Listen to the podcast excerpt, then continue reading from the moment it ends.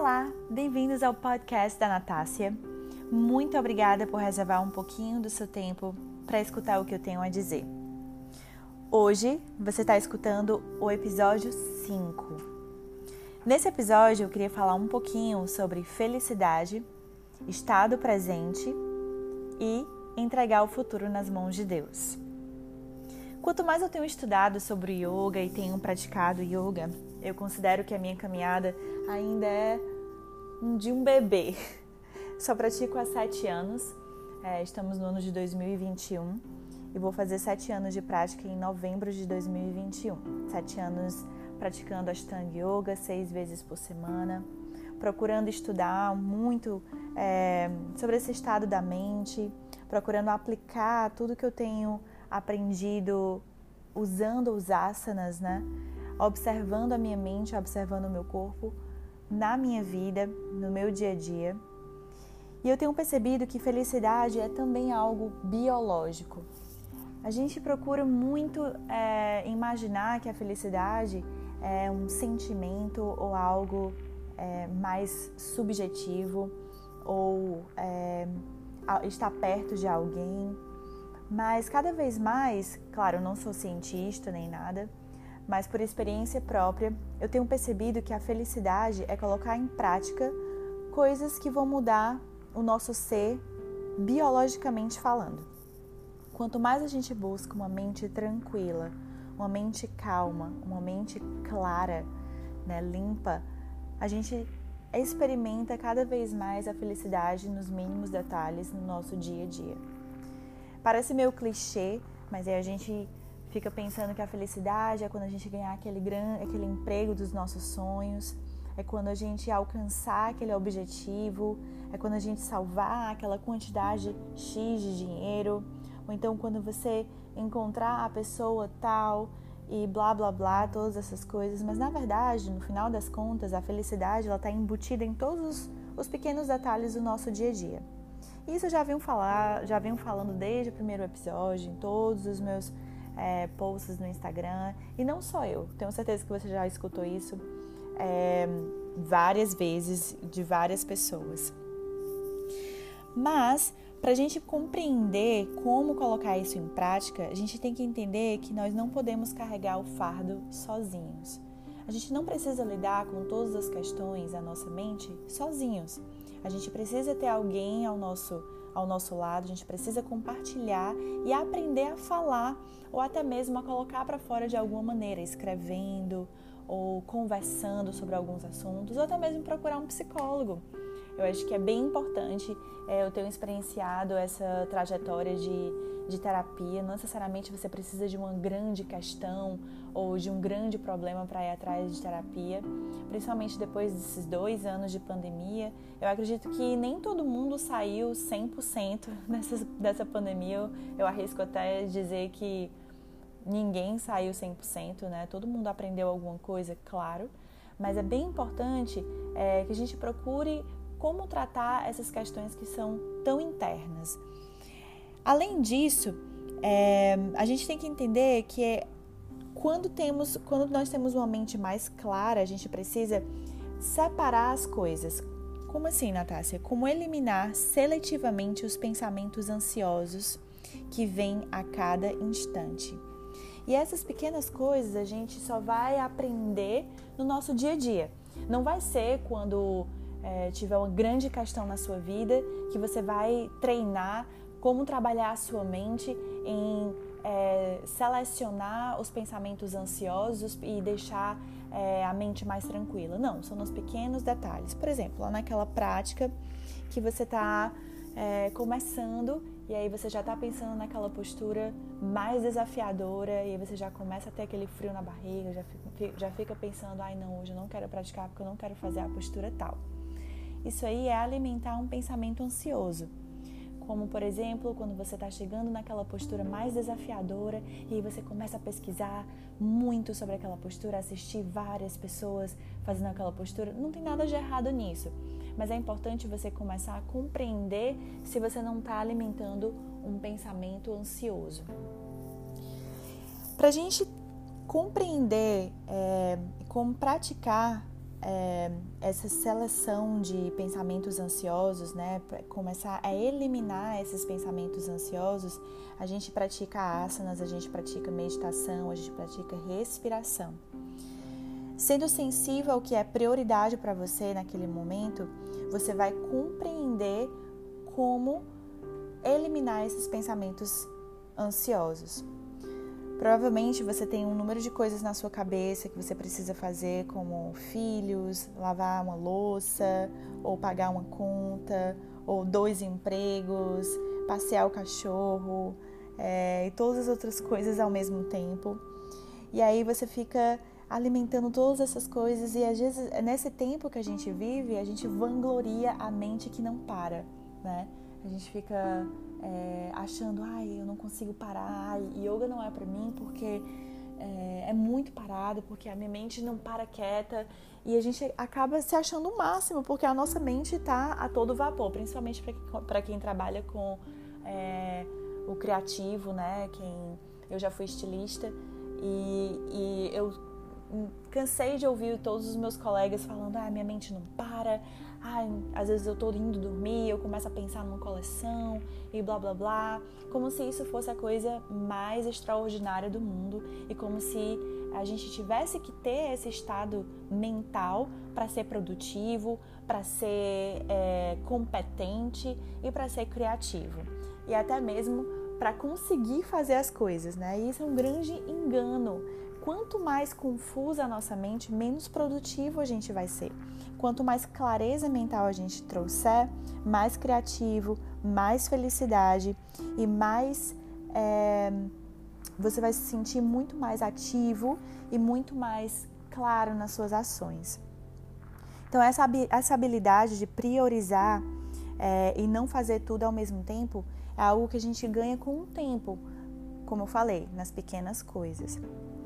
É como fazer uma lista do que vem primeiro e algumas coisas vão ser é, mais sentimentais, outras coisas vão ser mais mentais e outras vão ser mais físicas. E a gente precisa selecionar essas coisas mentalmente ou até mesmo colocar num papel. Por exemplo, vou precisar alimentar o meu filho antes de fazer a minha prática. Eu vou precisar lavar uma louça antes de cozinhar de novo.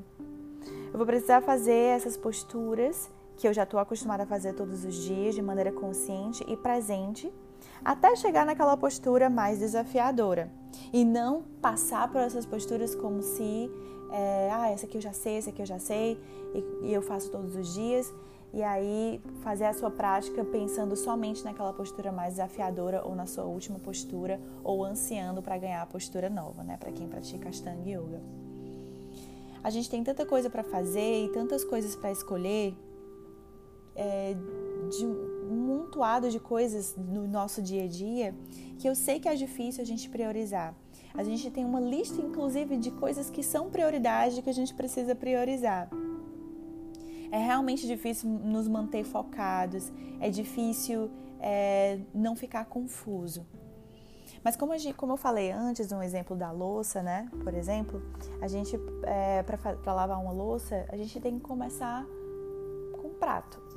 Eu vou pegar o prato, eu vou lavar aquele prato, eu vou enxugar o prato e vou colocar o prato no lugar. E aí eu pego a próxima louça. E aí vou fazendo de um, de um por um até que a gente consegue finalizar toda aquela pilha de louças que estava em cima da, da pia. Mas se você pensar no todo apenas, você não vai conseguir atravessar o primeiro. Então a gente tem que começar de um por um.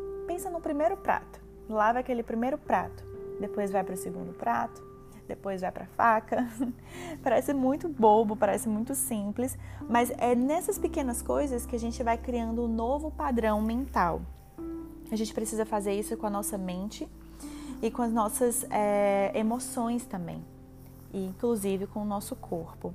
Por exemplo, quando a gente está fazendo aquela postura bem complicada, o Marityasana D, Aí você quer entrar lá na postura e você já está pensando, ah, eu tenho que pegar a mão. Não. Pensa primeiro lá no lótus, lá no Padmasana, na primeira perna. Tenta posicionar o seu pé, vai passo a passo.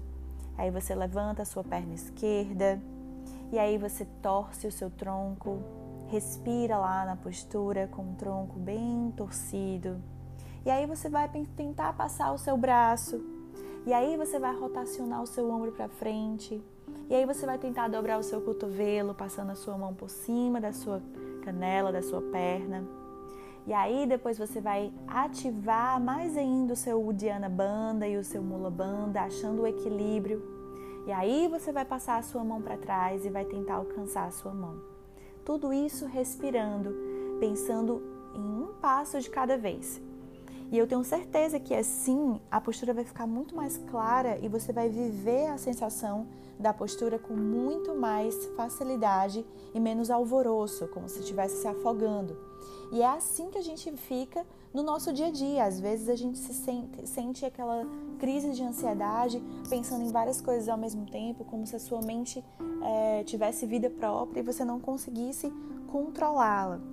Se a gente fizer na, na hora da louça, se a gente fizer na hora daquela postura, se a gente fizer na hora que a gente estiver caminhando, pensando em um passo de cada vez, observando é, o, o, aroma do, do, do, ar que você está respirando, observando o que está ao seu redor, é, pensando no estado presente, você vai conseguir criar um novo padrão mental. Às vezes a gente está desmotivado para fazer aquela prática de yoga porque a gente fica pensando na prática inteira. E a gente fica pensando que a gente não tem energia suficiente para aquela prática e, e aí a gente acaba que se auto-sabota. Mas aí de repente você só tem que estender o tapete, inspirar e elevar os braços. E aí quando você elevar o seu braço, inspirando, juntar suas mãos lá em cima, depois expira, desce a sua mão ao chão, depois inspira, olha à frente e aí vai fazendo um passo de cada vez, você observa como é que está a sua energia. Se você sentiu que a sua energia ainda está baixa, de repente aquele é um momento realmente de se deitar e descansar. Mas se você sentir que a energia está mudando, que você está ganhando um novo, um novo ânimo, aí você pensa no seu próximo passo. E é assim que a gente tem que agir com os nossos sonhos e projetos.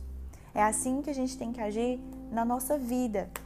Fazendo dessa maneira, a gente vai ser mais feliz e vai viver em abundância. Viver em abundância não é como uma mesa repleta de comida e aí você vai comendo tudo de uma vez e vai enchendo aquela a barriga até que você não sabe nem o que você comeu. É, comer abundantemente, viver abundantemente, né? Tô fazendo a analogia do, da, do banquete, né? Da mesa completa é você pegar aquele prato, você usufruir daquele prato. E aí você prova um pouquinho aqui, degusta, passa para o próximo prato, degusta. E aí, com certeza, ao final do seu, do seu jantar, você vai sentir: nossa, eu aproveitei esse jantar. Eu, eu vivi abundantemente aquele momento, né? Na Bíblia, várias e várias vezes, Deus fala, só em um capítulo, no capítulo de Provérbios, né? ele fala vários versículos que Jesus se agrada quando a gente planeja.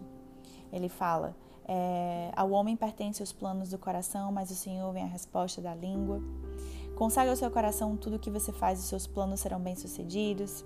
Em seu coração, o homem planeja o seu caminho, mas o Senhor determina os seus passos.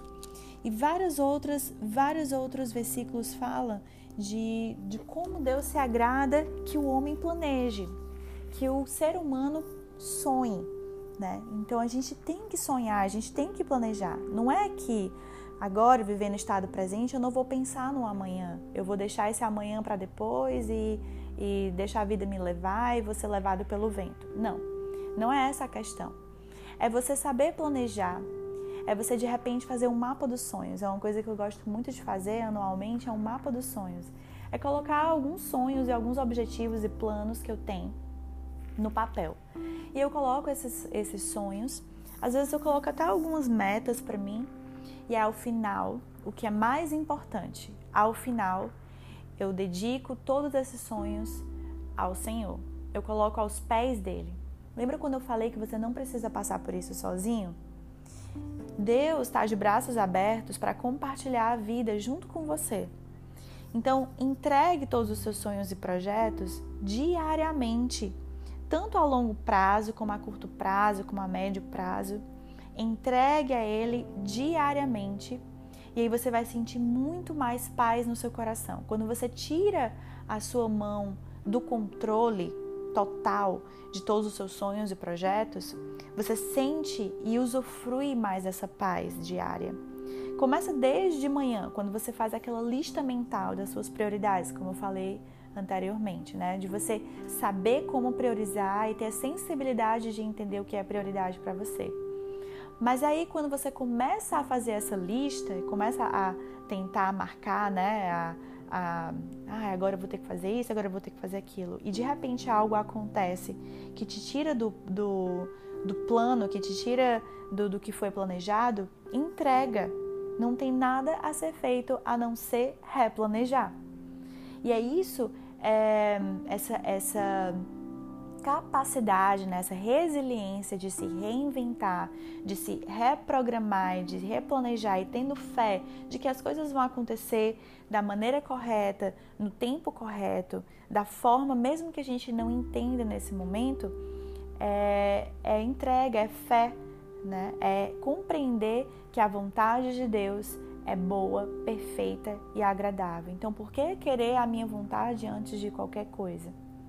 Então, eu queria deixar essa mensagem para vocês, para que a gente consiga entender desde os pequenos detalhes na nossa prática, na nossa respiração, observando a nossa respiração, observando desde o momento que a gente acorda, ao lavar uma louça, como eu falei aqui desde o início do, do episódio, ao varrer uma casa, a caminhar até a parada do ônibus, até o seu carro fazer de maneira presente, consciente, procurando uma clareza mental, a gente vai conseguir ser fiel e ter essa mesma mentalidade, esse mesmo padrão mental de biológico, de clareza mental a longo prazo, para grandes projetos, para sonhos, né?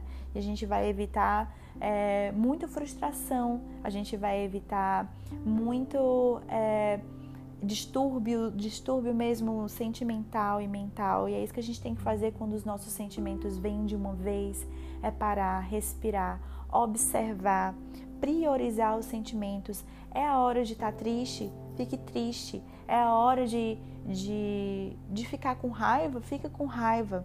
É a hora de estar tá feliz, fique feliz. É a hora de tranquilizar o coração, tranquilize o coração.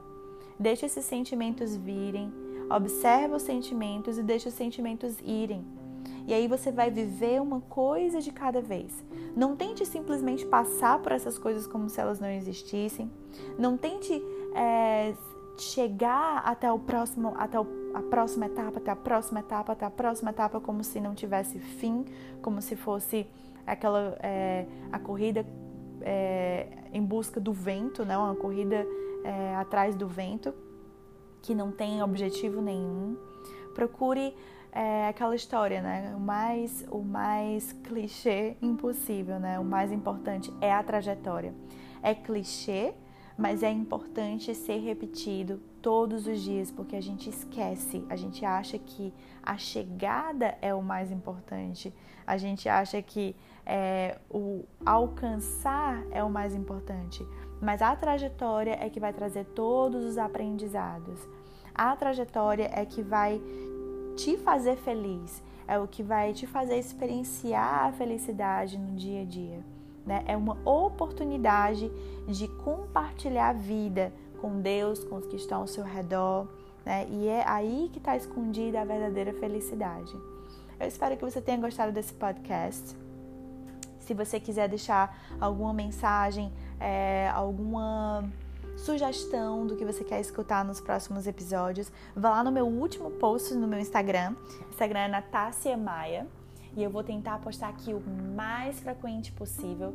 Como eu falei, eu sou muito é, apegada ao sentir, ao sentir o que falar e não simplesmente cumprir uma, tá, uma meta de falar toda semana e tudo mais. Eu gosto muito de trazer o que realmente tem tocado no meu coração ultimamente. E eu espero ver vocês mais rápido possível, se Deus quiser, a próxima semana.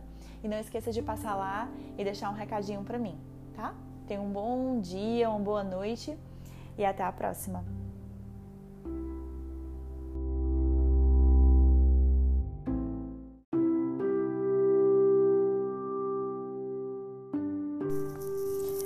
Olá, meu nome é Natácia Maia, bem-vindos ao meu podcast. Muito obrigada por reservar um pouquinho do seu tempo para escutar o que eu tenho a dizer. Bom, Hoje eu queria conversar um pouquinho com vocês sobre respiração, sentimentos, enraizamento e a cultura do supervalorizar os sentimentos que a gente está vivendo hoje, tá? Eu sempre falo para os meus alunos que quando a gente vai para um lugar novo, a gente precisa de um GPS, né? A gente precisa de um GPS para nos guiar naquele, naquele caminho novo que a gente não conhece. Mas quando a gente passa a ir para aquele caminho várias e várias e várias e várias vezes, o GPS não é mais necessário, certo? Quando a gente entende que as nossas emoções, elas também mudam os nossos padrões respiratórios, a gente entende também que mudando a nossa respiração, a gente também vai mudar os nossos sentimentos, né? os nossos padrões é, sentimentais. Por exemplo, Observe quando você está num dia agitado, quando você está num dia estressado, qual o seu padrão respiratório naquele dia. Geralmente a sua respiração é um pouco mais curta, ela é um pouco mais rasa. Quando você está num dia mais calmo, num dia mais tranquilo, a sua respiração ela é mais espaçada e às vezes você nem percebe aquela respiração. Você não precisa encher o seu pulmão, ele chega até mais ou menos uns 50%, 50 da capacidade, mas é, a inspiração e a expiração ela fica um pouco mais espaçada. Então, por isso que às vezes quando a gente está estressado, né, eu sempre repito isso para meus alunos iniciantes, para todos os meus alunos. Quando a gente está estressado, existe aquela verdade, né? Para, respira e conta até 10. Isso é real, isso é real, né? Então, o que, que a gente faz na nossa prática? A gente, a prática de Ashtanga Yoga, né, que é a prática que eu ensino, ela é uma prática respiratória. A gente não pode esquecer disso. Então, o que, que, que, acontece? A gente vai por aquele mesmo caminho de controle da respiração junto com o movimento para que a gente comece a mudar os nossos padrões mentais. Naquela postura que a gente se sente é, com medo, ou que a gente se sente emotivo, ou que a gente sente é, um pouco de agonia, quando a gente começa a focar na nossa respiração, a gente muda o nosso padrão mental ali. E quando a gente faz isso várias e várias e várias vezes, o GPS já não é mais necessário. Você automaticamente ensina o seu cérebro a ir por aquele caminho de é, e se torna um pouco mais resiliente, né? Então a gente começa a repetir esses padrões, né, que a gente faz dentro da nossa prática no nosso dia a dia, certo? Certo. Tudo isso, todo mundo que já pratica yoga já sabe. É, eu estou mais repetindo e relembrando é, o que, que acontece na nossa prática e para que, que a nossa prática serve. Se a, se a nossa prática não servir para isso, para mudar os nossos padrões mentais, para nos observar e perceber qual, como que, que o nosso corpo reage diante das dificuldades, das, é, dos desafios e aplicar isso na nossa vida, então essa prática não está servindo para muita coisa. Né? Então a gente está só ali. É, indo para academia, como se fosse, né? Ou então exercitando o nosso corpo, é, alongando um pouquinho ali, tá? Então por isso que a prática ela não é só é, física, ela passa a ser mental e espiritual também. Mas hoje eu queria é, entrar um pouquinho mais profundo nesse assunto. A gente sabe que no mundo nós teremos aflições, certo? Quando a gente entende que o mundo ele ele vai ter desafios, que a gente vai viver os desafios e que graças a Deus por isso, que esses desafios é que vão nos preparar para a vida e vão nos, nos aterrar, que vão nos, nos tornar mais fortes, né?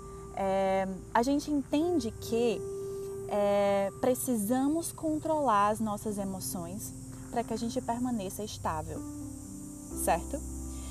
Porque se as situações não dependem das nossas, da, da nossa reação, se, se, as situações vão acontecer, porque a vida acontece independente do que nós fazemos, a gente precisa estar preparado para controlar as nossas emoções. E por isso que a gente respira. E por isso que a gente trabalha a técnica respiratória. Ou seja, nós precisamos superar o ambiente apesar das circunstâncias certo? Então a gente precisa entender como encontrar calma em meio ao caos. Tá? Então é para isso que a gente pratica, é para isso que todo mundo é, que procura o yoga, né, que trabalha, que faz terapia ou que, que trabalha se olhar para dentro, está se preparando. É para isso. Então eu repito muito para os meus alunos que o yoga ele não vai fazer você flutuar, ele vai fazer você aterrar, vai fazer você ficar mais consciente, vai abrir o seu olho, vai te fazer enxergar com mais clareza, tá? Então essa ideia de que ah, o meu sentimento tal, de supervalorizar os sentimentos, de super, é, de quase que flutuar do chão, de como se você não vivesse nesse mundo, na minha concepção, ela é irreal para alguém que procura olhar para dentro, para alguém que entende que no mundo nós teremos aflições. Ponto. Nós teremos aflições. Não é um olhar pessimista, é um olhar realista. Né? E para aqueles que vivem um mundo super protegido, são geralmente as pessoas que mais sofrem quando diante de uma situação que é inevitável, né? Todo mundo vai passar por alguma situação de desafio. Então, as nossas reações e como a gente é, lida com isso, com esse, com esse mundo que a gente não tem o controle das circunstâncias, é que é, é por isso que a gente está treinando, né? Que a gente está trabalhando a nossa respiração e o nosso olhar, né? De, de entender quem a gente é diante desse caos e procurar calma e o controle dessas emoções. Mas nós vivemos em um mundo em que as emoções elas são super valorizadas. É quase como que ela fosse a sua identidade. E eu acho que a gente tem que ter muito cuidado com isso. Né? Tem que ter muita atenção para essa, essa verdade, porque é, é, o que a gente vê o tempo inteiro nas redes sociais, principalmente agora nesse período de pandemia que a gente está vivendo muito no online, né? Que a gente tá não vê mais no olho do outro, que a gente é, tem o screen. Eu sempre repito essas ações porque eu acho que a, a gente está muito nesse mundo virtual. Então a gente precisa, é, a gente criou, né? Essa, esse mundo mais rápido, esse mundo virtual, nossa geração que criou isso. Então a gente tem a responsabilidade de saber como lidar com isso também, certo? E, e nós está nas nossas mãos é, esses desafios, né, que a gente precisa passar para frente para as próximas gerações. Foi a gente que criou, então a gente tem que aprender a, a lidar. Não, a gente não pode demonizar uma coisa que a gente criou. Acho que pode ser uma benção, mas se ela for usada de uma maneira errada, ela sim pode ser é, uma maldição né? Então, nesse mundo virtual, o mundo que a gente tem que é meio frio, é um mundo que tem uma, uma tela, você supervaloriza a ira, por exemplo, você supervaloriza a super a, a emoção. É como se todo mundo, falei até para os meus alunos um, esse exemplo, né? Como se todo mundo tivesse embriagado pelas suas próprias emoções, como se todo mundo tivesse meio que umedecido por gasolina e qualquer qualquer tipo de faísca vai te fazer é, explodir, né? Então a gente precisa aprender a, a, a controlar essas emoções. A ira é um sentimento muito interessante porque todos os outros pode, todos os outros sentimentos como a tristeza, como é, até mesmo a euforia, né? Aquela coisa que você acaba fazendo, é, é, tomando atitudes um pouco sem, com a cabeça é, sem pensar muito, porque você está muito eufórico, você está muito feliz. É, todos esses sentimentos pode causar um pouco de envergonhamento quando a gente olha com a cabeça mais fria. Mas a ira, não. A ira, ela é um sentimento que ela pode trazer orgulho. É como se fosse o justiceiro. Poxa, como que eu vou criticar uma pessoa que está irada por uma ação que é é, louvável, né? Vemos e convenhamos. A pessoa que vai lá e que vai que está discutindo sobre o racismo, um exemplo, né? Ou que está discutindo sobre, sei lá, as, as causas da minoria, blá blá blá. E ela tomada pela ira, ela, ela vai justificar todas as atitudes dela porque causa orgulho, né? Nossa, aquela pessoa ela é uma justiceira, tudo mais. Mas o que difere a gente né, dos animais? Ou até mesmo, o que difere a gente de um bebê, de uma criança? O que difere um adulto, um ser humano adulto, de um ser humano criança, um ser humano bebê, ou de um animalzinho, de um animal. É o domínio dos sentimentos. O que é o bebê se não é um serzinho que só consegue se expressar a, através dos sentimentos. Se ele está com fome, ele vai chorar muito. Se ele está com, se ele tá com raiva, ele vai chorar. Se ele vê se uma criancinha quer uma coisa do amiguinho, ele vai lá e vai bater no amiguinho para ter aquela coisa, até que ele vai ser ensinado, doutrinado a, é, a, a controlar esses sentimentos, né? Então, quando a gente faz essas, essa, quando a gente se deixa levar por essas emoções, nós estamos agindo com imaturidade ou até mesmo irracionalidade, né? E isso a gente precisa ter muito cuidado e nunca é tarde para aprender, certo? Gente, desculpa o barulho externo, estou aqui em um parque no meio de Toronto, mas eu acho que foi o lugar mais interessante que eu achei para me inspirar e falar com vocês. É, eu sempre falo, eu gosto de dizer que, continuando, né? Eu sempre falo e gosto de dizer que entre a vontade e a ação existe o eu, né? A ira, ele é a frustração desse desejo, né? Quando a ira vem e você não consegue controlar essa ira, você está lidando com um desejo frustrado, certo? Então, quando você está irado com, por exemplo, uma pessoa que fez ah, uma, uma ação errada no meio do no trânsito, né? Você está definindo aquilo ali como mais importante do que até você mesmo, né? Uma pessoa que deu uma cortou você no trânsito sem dar uma seta. Você está dando a importância para aquilo ali como se fosse maior do que mesmo a sua é, o você racional, certo? E para isso várias outras coisas. Quando você se ira com uma criança de 3 anos de idade, com seu filho de 3 anos de idade, você está você tá comparando aquela criança de 3 anos de idade é, com você, né?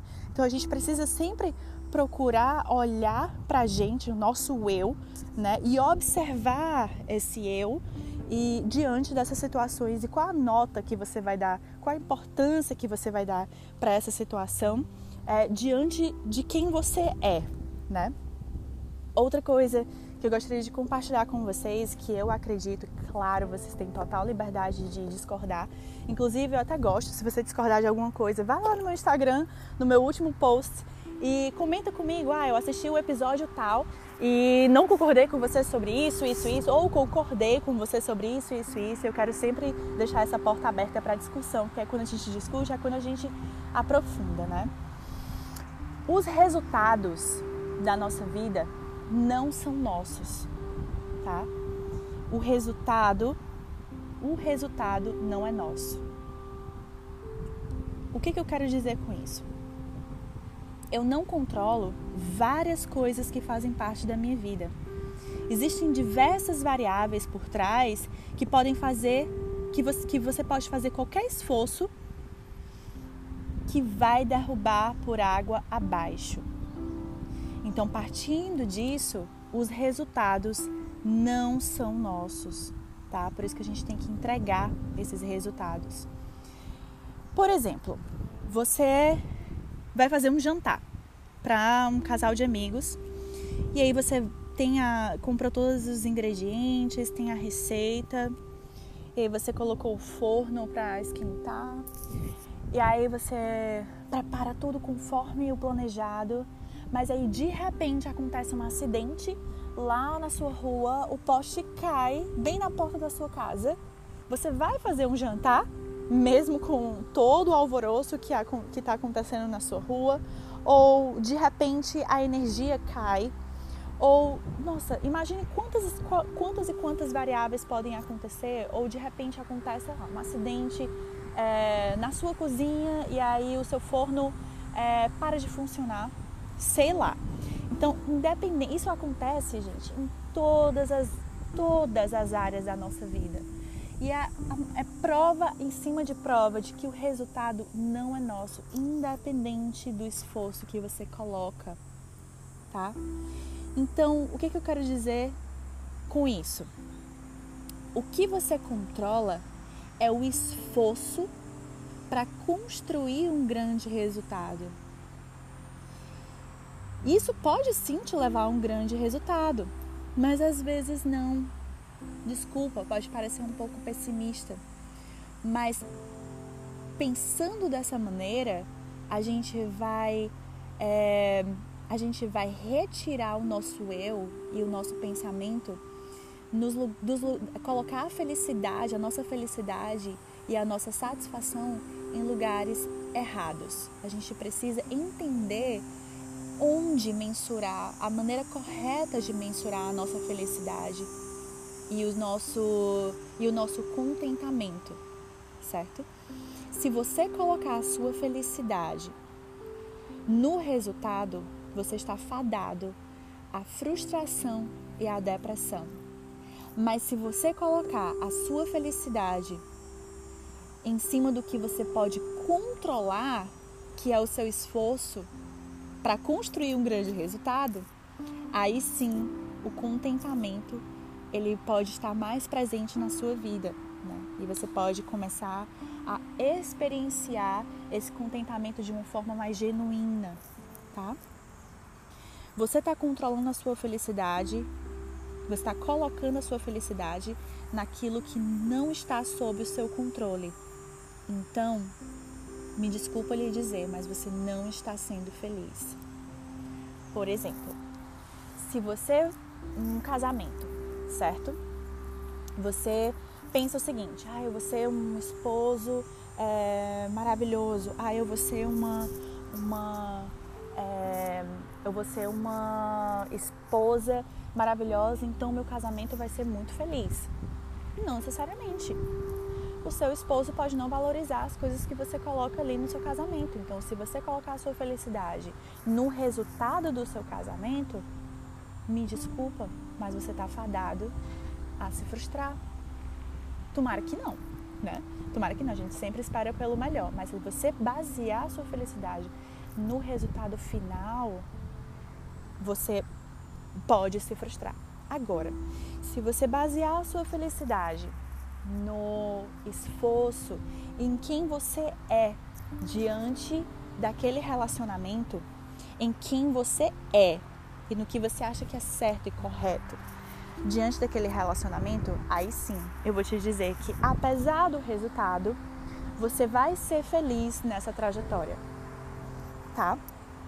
Então, coloque a sua felicidade em coisas que você pode controlar. E o que, é que você pode controlar? São os seus esforços.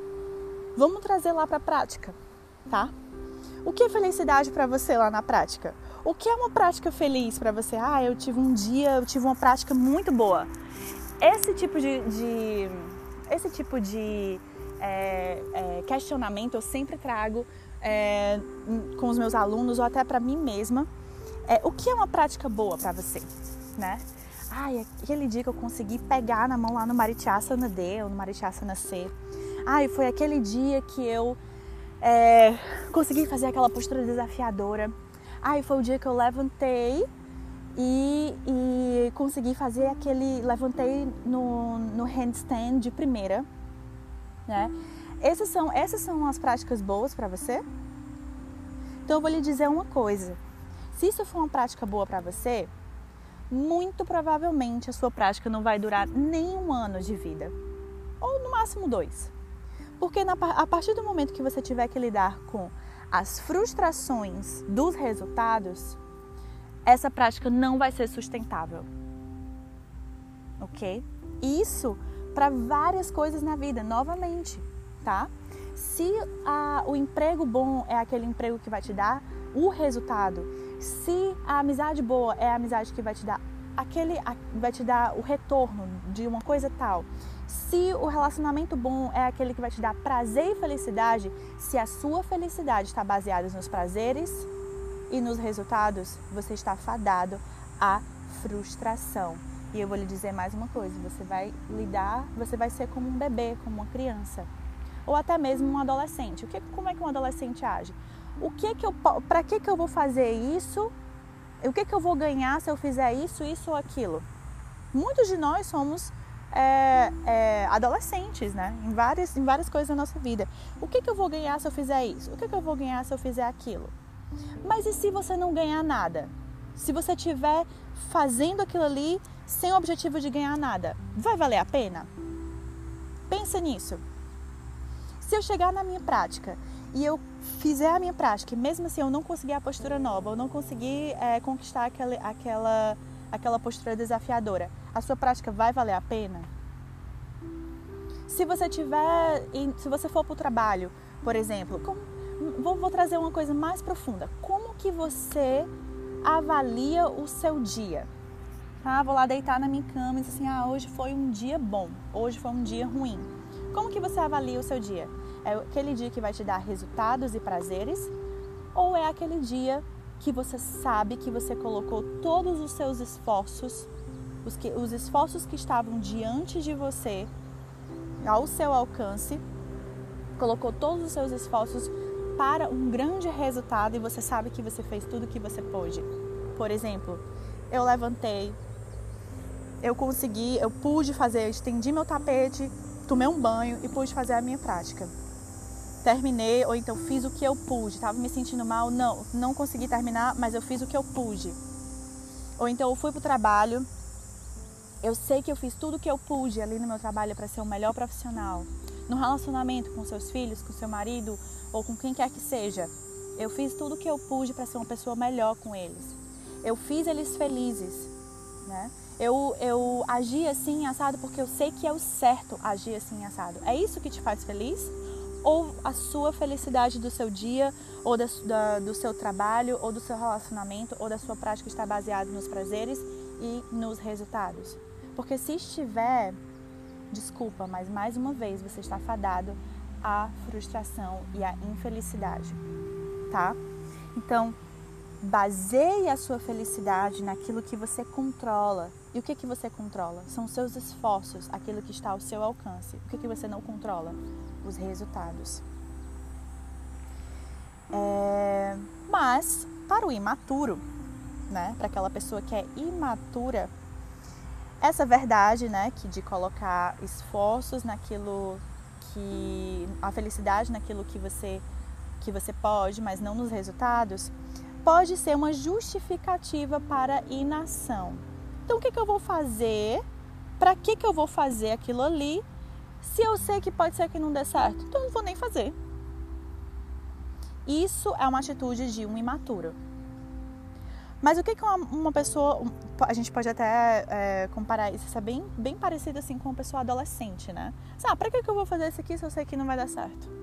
Né? Um adolescente geralmente tem, é bem assim, você consegue, eu consigo é, visualizar um adolescente é, que eu digo, no, eu acho que a idade ela é algo energético, né? Ela é, um, é, um, é mental, não é bem o, o tempo de vida. Eu já conheci, por exemplo, o casal que a gente convive muito aqui em Toronto, é, eles são bem, bem, bem mais novos que a gente, mas eles têm atitudes de pessoas mais, mais velhas, eles são maduros, né? A vida, eles escolheram ser pessoas maduras, né?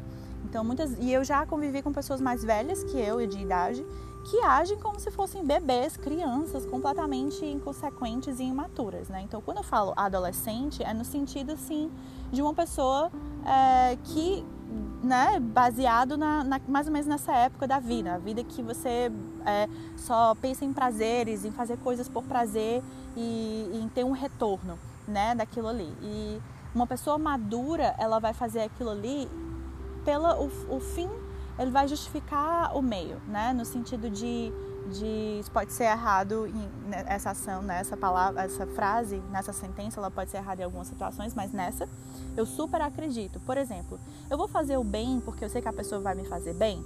Não, eu vou fazer o bem porque o bem é certo. Porque eu acredito que ser uma pessoa boa é o que vale a pena, independente de receber aquilo de volta ou não. Tá? Então, é, quando você baseia a sua. É, justifica a inação diante dos, do, das, dos resultados, né? Por exemplo, ah, não vou nem fazer essa postura porque eu sei que eu não vou conseguir mesmo. Você está agindo com imaturidade, tá? É uma justificação de inação. Mas o maduro, ele tem uma concepção clara de que eu tenho que trabalhar com o que eu posso. E o que, que eu posso fazer? eu posso agir da maneira correta. E agir assim, assado, é como eu acho que é correto, tá? Então essa é a atitude de um maduro, tá? É... E aí a gente começa a entender e a criar um novo mindset para o que é felicidade, o que foi um dia bom, o que é uma prática boa, né? E aí a gente começa a viver com contentamento, ainda, ainda falando né, sobre contentamento, que eu falei sobre contentamento em alguns é, podcasts anteriores. Acho que quase todos eles eu falo sobre isso. Acho que é uma coisa que está muito presente na minha vida, essa observação do que é contentamento, do que é felicidade né, no dia a dia. Né? Então, se o dia de hoje você tiver feito tudo o que estava ao seu alcance, você pode considerar aquele dia como um dia feliz, apesar dos resultados, apesar dos prazeres ou não prazer, tá? Eu acordei na hora que eu deveria acordar, eu fui cordial com as pessoas, eu, eu fui uma esposa melhor, eu fui um amigo melhor, mas o que, que o nosso ego faz? Ele esquece aquilo que está ao seu controle, porque ele traz peso, ele traz responsabilidade e começa a focar nas coisas que não estão no seu controle. Porque o ego, ele vai querer se abster dessas coisas, né? Ele vai querer ir pelo caminho mais fácil. Ah, ele vai querer se autoflagelar, ele vai querer se ele vai querer o quê? Supervalorizar o sentimento, a melancolia. Ah, porque a minha vida é assim, assado por causa disso, porque fulaninho não fez aquilo, mas está dentro do seu controle o que o fulaninho vai fazer com você ou a sua atitude diante daquela circunstância?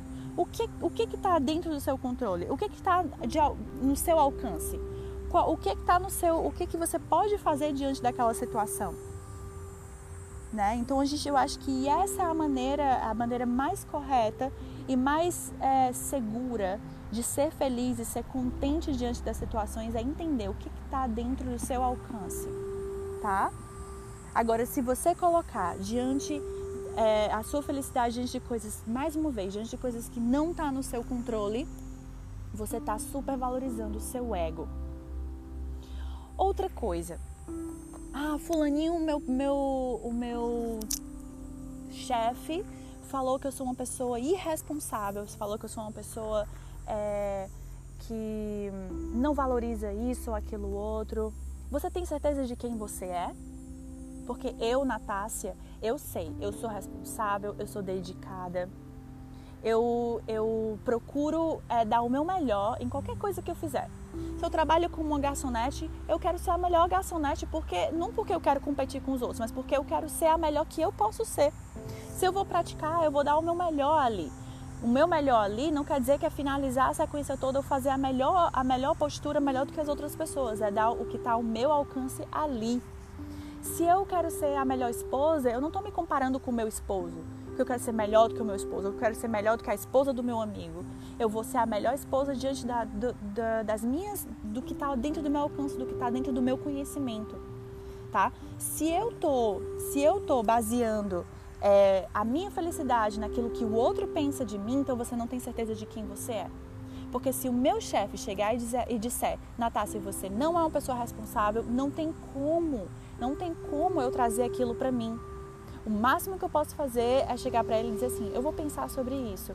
Eu vou tentar analisar as minhas atitudes diante do, do, do seu olhar. E, e, sim, eu posso mudar de ideia, eu posso começar a, a enxergar algumas coisas que eu não estava enxergando antes.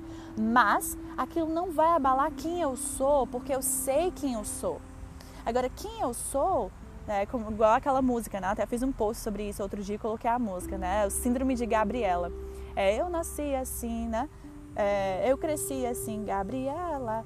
Meu, não, também não é assim. Não é que você ter certeza de quem você é, você vai ser assim pro resto da vida. Claro que não. Por isso que eu sempre falo que a gente tem que ter valores que são inegociáveis. É baseado nesses valores inegociáveis, a gente começa a entender e a ser fluido no sentido de sempre se melhorar, tá? Então, não é que agora, por exemplo, uma árvore, né? Gosto sempre de comparar com plantas. uma árvore. Essa árvore, ela pode, ela pode crescer com vários galhos de diferentes maneiras. Você pode cortar um galho, esse galho vai crescer de outra forma, de outro formato. Agora, se essa árvore ela não tiver uma raiz forte e profunda, que são os valores inegociáveis, ela pode ter a, a, a, o galho que for, os frutos que for, frondosa do que for, ela vai cair. Ela vai cair. Agora, se ela for enraizada, se ela for forte, ela pode, é isso que eu quero dizer. Se ela for enraizada e ela for forte, ela pode ter qualquer formato que ela que for. Ela pode ser grande, pequena, ela pode ser é, larga, alta, da, frondosa, menos frutos, mais frutos qualquer coisa que ela for, ela vai se sustentar. Agora, se for uma árvore cheia de formato, mas tiver uma, uma raiz fraca, não profunda, ela vai cair, ela vai cair. Então, o que são os valores inegociáveis? É você ter certeza de quem você é e, baseado nisso, você pode mudar, você pode se, se tornar uma pessoa melhor, você pode é, olhar para a crítica do outro com mais clareza, com mais firmeza, porque você vai analisar aquilo ali baseado em quem você é e modificar o que for modificado. E o que não prestar, joga fora, meu amigo, porque se você tem certeza de quem você é, aquilo não vai te abalar. Aquilo não vai te abalar, tá? Então, a busca da felicidade é a busca da virtude. E o que é ser virtuoso? É ser correto. E o que é ser correto? Aí vai depender de cada um. No meu caso, o que eu acredito que é ser correto, eu vou lá, eu vou acordar, eu vou fazer o que for o que é, o que é ser feito e eu vou e eu vou fazer a minha prática. E eu vou olhar para dentro e eu vou tentar usar aquilo ali como ferramenta para me tornar uma pessoa melhor, tá? Uma um, um, uma ideia que eu acho muito errônea né, do, do praticante de yoga ou da pessoa que busca se aprofundar na espiritualidade é de achar que as pessoas elas ficam é, detached, que elas ficam des, desconectadas com o mundo. Quando elas começam a se aprofundar em, em conhecer mais sobre Deus e em conhecer mais sobre, sobre elas mesmas elas começam a se, a se afastar do mundo, como se estivessem flutuando, né? como se estivessem é, é, numa. Não sei explicar, como se comecem a se achar um pouco mais do que as outras pessoas, ou começam a achar que o mundo não é um lugar para elas, ou blá blá blá, todo esse blá blá blá, toda essa, essa coisa do u, u, né, do pensar mais as coisas do alto do que das coisas da terra, eu acho que isso é um, um completely bullshit. Bullshit. Por quê? Por que, que eu acho isso? Porque quanto mais você se, apro se aproxima de Deus, quanto mais você entende sobre você mesmo, você entende quem você é, mais enraizado você fica. Melhor você consegue ver. É fácil isso? Não, meu amigo, não é fácil. Mas no mundo tereis aflições. No mundo tereis aflições. O que é que você quer ser? Você quer ser uma pessoa resiliente? Você quer ser uma pessoa que, que, que consegue é, stand up, que consegue se levantar diante das situações difíceis da vida? Ou você quer ser aquela pessoa que diante da situação da vida vai, vai é, se diminuir, se tornar um, um, feto debaixo do edredom e, e simplesmente é, se desconectar das coisas do mundo, vivendo no seu próprio mundinho? Não, não, não e não. Uma coisa que eu comparei para o pessoal né, do, dos meus alunos outro dia é agora, né, está muito em alta essa história do Afeganistão. E aí, é, a coisa que eu mais vi na internet foi as pessoas comentando da seguinte maneira: Oh meu Deus, o meu coração está desfacelado diante dessa situação.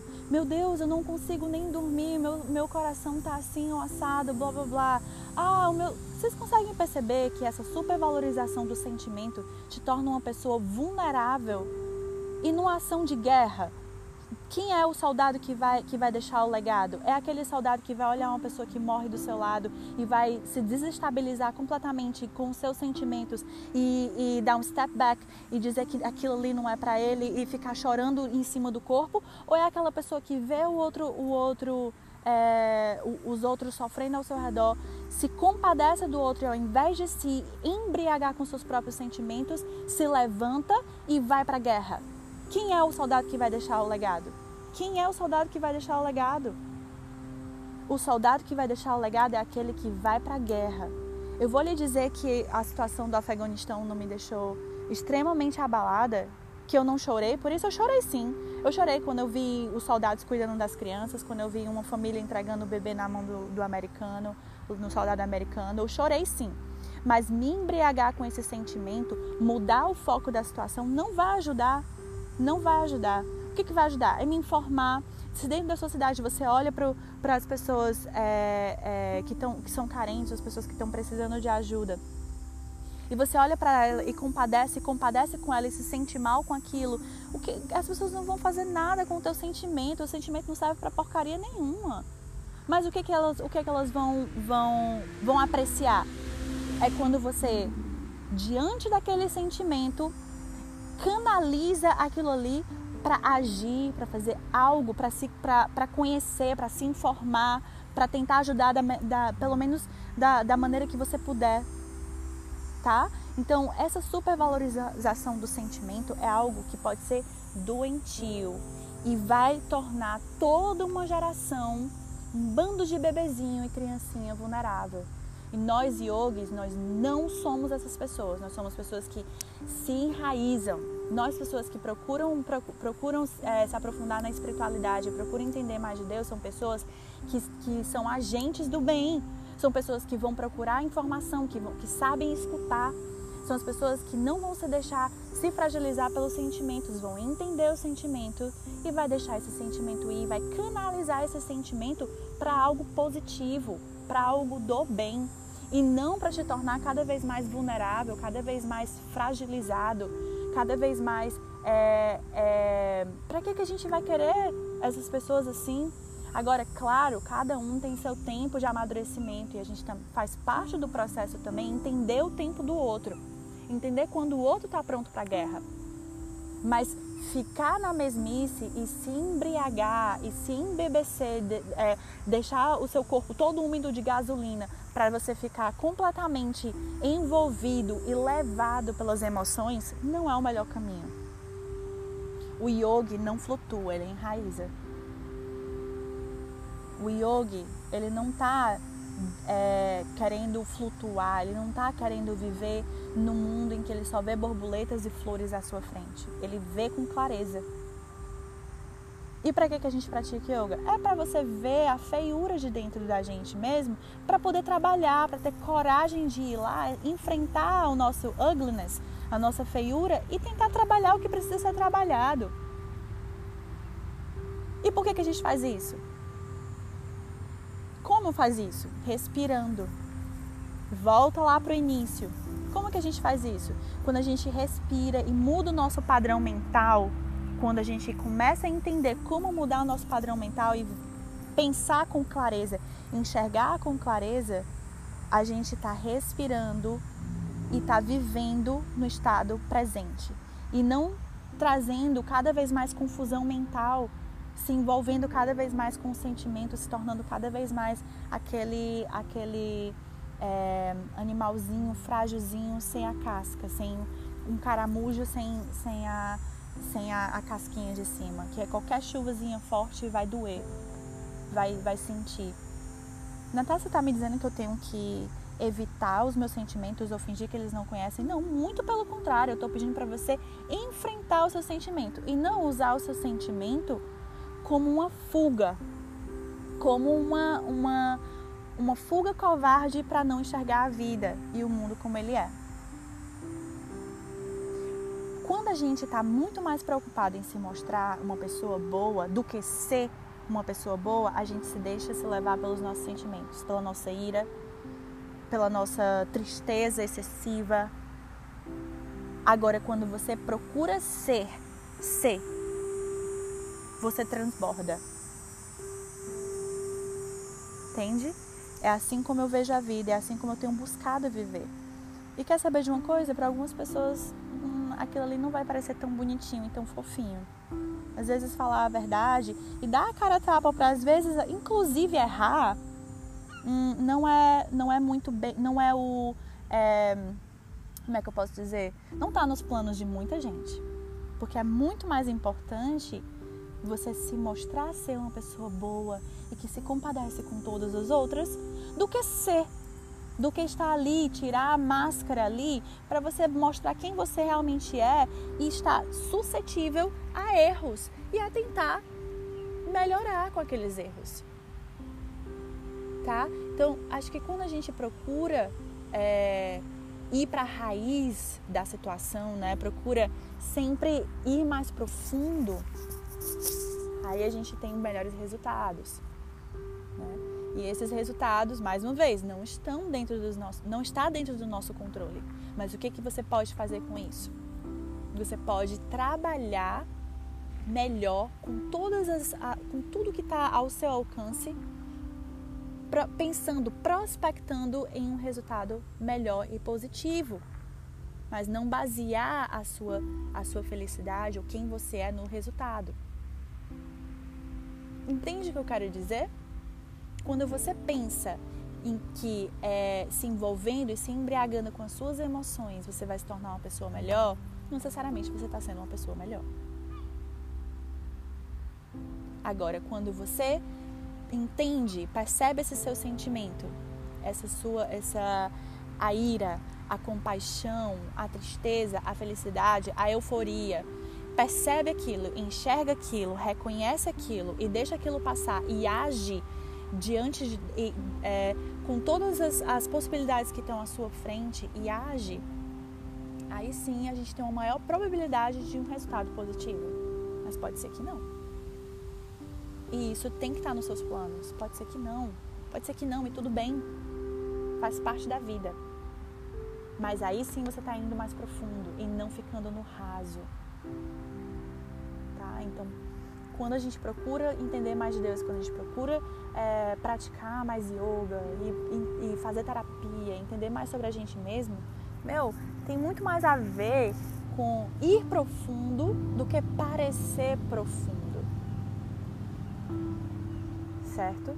Então, gente, é isso que eu queria deixar. Eu espero que falei muito, mas espero que vocês é, tenham gostado. Mais uma vez, deixem o seu comentário lá no meu último post. É, Natácia, olha, naquele minuto tal que tu falou isso, isso, aquilo, não sei se eu concordo muito não. E aí a gente abre uma porta de discussão, ou então, Natácia, aquele minuto tal, poxa, foi, abriu meus olhos para isso, e a gente está aqui para isso mesmo, para se influenciar positivamente. Várias e várias pessoas me influenciam positivamente. E eu acho importante deixar as pessoas saberem, para mostrar para elas que elas estão indo no caminho correto, na minha concepção, né? Que, que elas estão influenciando positivamente pessoas. Então, comenta lá comigo, fala o que você também gostaria de escutar aqui no meu podcast. Um grande beijo. É, espero que vocês tenham um dia maravilhoso e vejo vocês no próximo episódio. Tchau!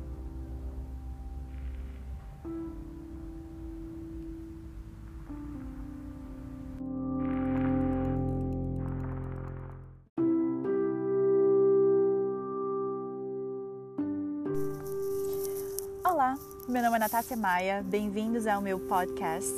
Muito obrigada por reservar um pouquinho do seu tempo para escutar o que eu tenho a dizer. Bom, hoje eu queria conversar um pouquinho com vocês sobre respiração, sentimentos, enraizamento e a cultura do supervalorizar os sentimentos que a gente está vivendo hoje, tá? Eu sempre falo para os meus alunos que quando a gente vai para um lugar novo, a gente precisa de um GPS, né? A gente precisa de um GPS para nos guiar naquele, naquele caminho novo que a gente não conhece. Mas quando a gente passa a ir para aquele caminho várias e várias e várias e várias vezes, o GPS não é mais necessário, certo? Quando a gente entende que as nossas emoções, elas também mudam os nossos padrões respiratórios, a gente entende também que mudando a nossa respiração, a gente também vai mudar os nossos sentimentos, né? os nossos padrões é, sentimentais. Por exemplo, observe quando você está num dia agitado, quando você está num dia estressado, qual o seu padrão respiratório naquele dia? Geralmente a sua respiração é um pouco mais curta, ela é um pouco mais rasa. Quando você está num dia mais calmo, num dia mais tranquilo, a sua respiração ela é mais espaçada e às vezes você nem percebe aquela respiração. Você não precisa encher o seu pulmão, ele chega até mais ou menos uns 50%, 50 da capacidade, mas é, a inspiração e a expiração ela fica um pouco mais espaçada. Então, por isso que às vezes quando a gente está estressado, né, eu sempre repito isso para meus alunos iniciantes, para todos os meus alunos. Quando a gente está estressado, existe aquela verdade, né? Para, respira e conta até 10. Isso é real, isso é real, né? Então o que, que a gente faz na nossa prática? A gente, a prática de Ashtanga Yoga, né, que é a prática que eu ensino, ela é uma prática respiratória. A gente não pode esquecer disso. Então o que, que, que acontece? A gente vai por aquele mesmo caminho de controle da respiração junto com o movimento, para que a gente comece a mudar os nossos padrões mentais. Naquela postura que a gente se sente é, com medo, ou que a gente se sente emotivo, ou que a gente sente é, um pouco de agonia, quando a gente começa a focar na nossa respiração, a gente muda o nosso padrão mental ali. E quando a gente faz isso várias e várias e várias vezes, o GPS já não é mais necessário. Você automaticamente ensina o seu cérebro a ir por aquele caminho de é, e se torna um pouco mais resiliente, né? Então a gente começa a repetir esses padrões, né, que a gente faz dentro da nossa prática no nosso dia a dia, certo? Certo. Tudo isso, todo mundo que já pratica yoga já sabe. É, eu estou mais repetindo e relembrando é, o que, que acontece na nossa prática e para que, que a nossa prática serve. Se a, se a nossa prática não servir para isso, para mudar os nossos padrões mentais, para nos observar e perceber qual, como que, que o nosso corpo reage diante das dificuldades, das, é, dos desafios e aplicar isso na nossa vida, então essa prática não está servindo para muita coisa. Né? Então a gente está só ali. É, indo para academia, como se fosse, né? Ou então exercitando o nosso corpo, é, alongando um pouquinho ali, tá? Então por isso que a prática ela não é só é, física, ela passa a ser mental e espiritual também. Mas hoje eu queria é, entrar um pouquinho mais profundo nesse assunto. A gente sabe que no mundo nós teremos aflições, certo? Quando a gente entende que o mundo ele ele vai ter desafios, que a gente vai viver os desafios e que graças a Deus por isso, que esses desafios é que vão nos preparar para a vida e vão nos, nos aterrar, que vão nos, nos tornar mais fortes, né? É, a gente entende que é, precisamos controlar as nossas emoções para que a gente permaneça estável, certo? Porque se as situações não dependem das nossas, da, da nossa reação, se, se as situações vão acontecer, porque a vida acontece independente do que nós fazemos, a gente precisa estar preparado para controlar as nossas emoções. E por isso que a gente respira. E por isso que a gente trabalha a técnica respiratória. Ou seja, nós precisamos superar o ambiente apesar das circunstâncias certo? Então a gente precisa entender como encontrar calma em meio ao caos. Tá? Então é para isso que a gente pratica, é para isso que todo mundo é, que procura o yoga, né, que trabalha, que faz terapia ou que, que trabalha se olhar para dentro, está se preparando. É para isso. Então eu repito muito para os meus alunos que o yoga ele não vai fazer você flutuar, ele vai fazer você aterrar vai fazer você ficar mais consciente, vai abrir o seu olho, vai te fazer enxergar com mais clareza, tá? Então essa ideia de que ah, o meu sentimento tal, de supervalorizar os sentimentos, de super, é, de quase que flutuar do chão, de como se você não vivesse nesse mundo, na minha concepção, ela é irreal para alguém que procura olhar para dentro, para alguém que entende que no mundo nós teremos aflições. Ponto nós teremos aflições. Não é um olhar pessimista, é um olhar realista. Né? E para aqueles que vivem um mundo super protegido, são geralmente as pessoas que mais sofrem quando diante de uma situação que é inevitável, né? Todo mundo vai passar por alguma situação de desafio. Então, as nossas reações e como a gente é, lida com isso, com esse, com esse mundo que a gente não tem o controle das circunstâncias, é que é, é por isso que a gente está treinando, né? Que a gente está trabalhando a nossa respiração e o nosso olhar, né? De, de entender quem a gente é diante desse caos e procurar calma e o controle dessas emoções. Mas nós vivemos em um mundo em que as emoções elas são super valorizadas. É quase como que ela fosse a sua identidade.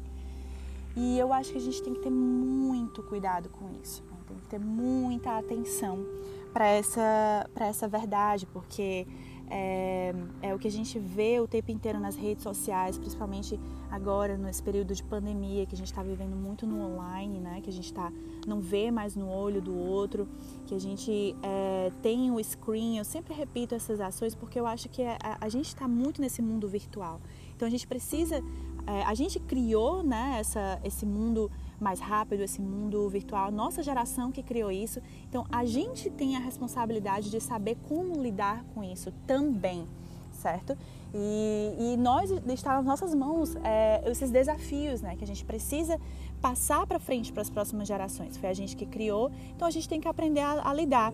Não, a gente não pode demonizar uma coisa que a gente criou. Acho que pode ser uma benção, mas se ela for usada de uma maneira errada, ela sim pode ser é, uma maldição né? Então, nesse mundo virtual, o mundo que a gente tem que é meio frio, é um mundo que tem uma, uma tela, você supervaloriza a ira, por exemplo, você supervaloriza a super a, a emoção. É como se todo mundo, eu falei até para os meus alunos um, esse exemplo, né? Como se todo mundo tivesse embriagado pelas suas próprias emoções, como se todo mundo tivesse meio que umedecido por gasolina e qualquer qualquer tipo de faísca vai te fazer é, explodir, né? Então a gente precisa aprender a, a, a controlar essas emoções. A ira é um sentimento muito interessante porque todos os outros pode, todos os outros sentimentos, como a tristeza, como é, até mesmo a euforia, né? Aquela coisa que você acaba fazendo, é, é, tomando atitudes um pouco sem, com a cabeça é, sem pensar muito, porque você está muito eufórico, você está muito feliz. É, todos esses sentimentos pode causar um pouco de envergonhamento quando a gente olha com a cabeça mais fria. Mas a ira, não. A ira, ela é um sentimento que ela pode trazer orgulho. É como se fosse o justiceiro. Poxa, como que eu vou criticar uma pessoa que está irada por uma ação que é, é louvável, né? Vemos e convenhamos. A pessoa que vai lá e que vai que está discutindo sobre o racismo, um exemplo, né? Ou que está discutindo sobre, sei lá, as, as causas da minoria, blá blá blá. E ela tomada pela ira, ela, ela vai justificar todas as atitudes dela porque causa orgulho, né? Nossa, aquela pessoa ela é uma justiceira, tudo mais. Mas o que difere a gente, né, dos animais? Ou até mesmo, o que difere a gente de um bebê, de uma criança? O que difere um adulto, um ser humano adulto, de um ser humano criança, um ser humano bebê, ou de um animalzinho, de um animal? É o domínio dos sentimentos. O que é o bebê se não é um serzinho que só consegue se expressar a, através dos sentimentos. Se ele está com fome, ele vai chorar muito. Se ele está com, se ele tá com raiva, ele vai chorar.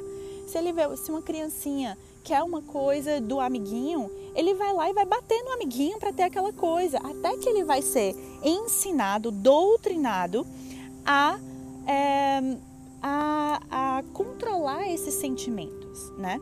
Então, quando a gente faz essas essa, quando a gente se deixa levar por essas emoções, nós estamos agindo com imaturidade ou até mesmo irracionalidade, né? E isso a gente precisa ter muito cuidado e nunca é tarde para aprender, certo? Gente, desculpa o barulho externo, estou aqui em um parque no meio de Toronto, mas eu acho que foi o lugar mais interessante que eu achei para me inspirar e falar com vocês. É, eu sempre falo, gosto de dizer que, continuando, né? Eu sempre falo e gosto de dizer que entre a vontade e a ação existe o eu, né? A ira, ele é a frustração desse desejo, né? Quando a ira vem e você não consegue controlar essa ira, você está lidando com um desejo frustrado, certo?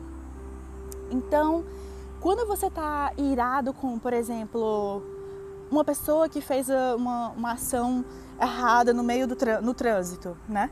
Você está definindo aquilo ali como mais importante do que até você mesmo, né? Uma pessoa que deu uma cortou você no trânsito sem dar uma seta. Você está dando a importância para aquilo ali como se fosse maior do que mesmo a sua, é, o você racional, certo? E para isso, várias outras coisas. Quando você se ira com uma criança de 3 anos de idade, com seu filho de 3 anos de idade, você está você tá comparando aquela criança de 3 anos de idade é, com você, né? Então a gente precisa sempre procurar olhar para a gente, o nosso eu, né? E observar esse eu e diante dessas situações e qual a nota que você vai dar, qual a importância que você vai dar para essa situação é, diante de quem você é, né? Outra coisa que eu gostaria de compartilhar com vocês, que eu acredito, claro, vocês têm total liberdade de discordar. Inclusive, eu até gosto, se você discordar de alguma coisa, vá lá no meu Instagram, no meu último post e comenta comigo, ah, eu assisti o episódio tal e não concordei com você sobre isso, isso, isso, ou concordei com você sobre isso, isso, isso. Eu quero sempre deixar essa porta aberta para discussão, que é quando a gente discute, é quando a gente aprofunda, né? Os resultados da nossa vida não são nossos, tá? O resultado, o resultado não é nosso. O que, que eu quero dizer com isso? eu não controlo várias coisas que fazem parte da minha vida. Existem diversas variáveis por trás que podem fazer que você, que você pode fazer qualquer esforço que vai derrubar por água abaixo. Então, partindo disso, os resultados não são nossos, tá? Por isso que a gente tem que entregar esses resultados. Por exemplo, você vai fazer um jantar para um casal de amigos. E aí você tem a, comprou todos os ingredientes, tem a receita, e aí você colocou o forno para esquentar. E aí você prepara tudo conforme o planejado, mas aí de repente acontece um acidente lá na sua rua, o poste cai bem na porta da sua casa. Você vai fazer um jantar mesmo com todo o alvoroço que está acontecendo na sua rua, ou de repente a energia cai, ou nossa, imagine quantas, quantas e quantas variáveis podem acontecer, ou de repente acontece um acidente é, na sua cozinha e aí o seu forno é, para de funcionar, sei lá. Então, independente, isso acontece, gente, em todas as, todas as áreas da nossa vida. E é, é prova em cima de prova de que o resultado não é nosso, independente do esforço que você coloca, tá? Então, o que, que eu quero dizer com isso? O que você controla é o esforço para construir um grande resultado.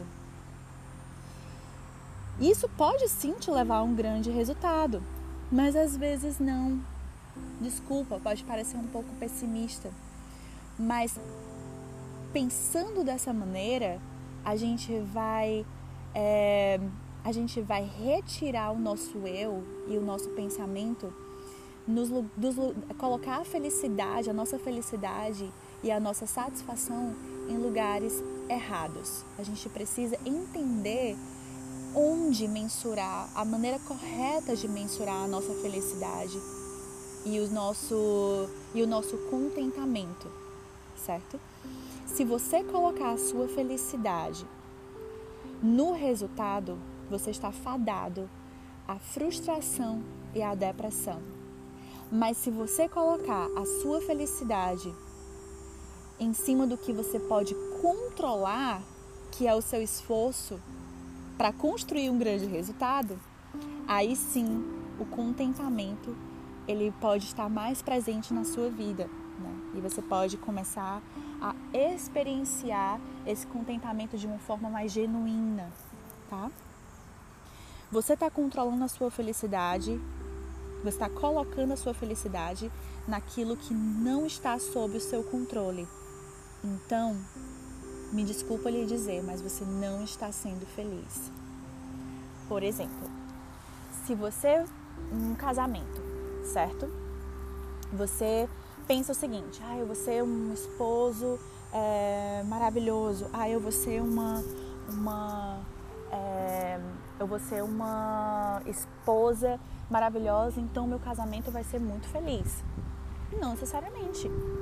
O seu esposo pode não valorizar as coisas que você coloca ali no seu casamento. Então, se você colocar a sua felicidade no resultado do seu casamento, me desculpa, mas você está fadado a se frustrar. Tomara que não, né? Tomara que não, a gente sempre espera pelo melhor, mas se você basear a sua felicidade no resultado final, você pode se frustrar.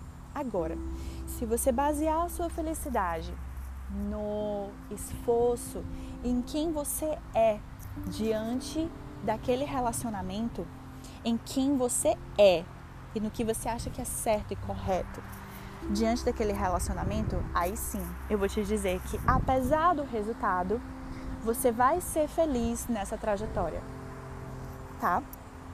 Então, coloque a sua felicidade em coisas que você pode controlar. E o que, é que você pode controlar?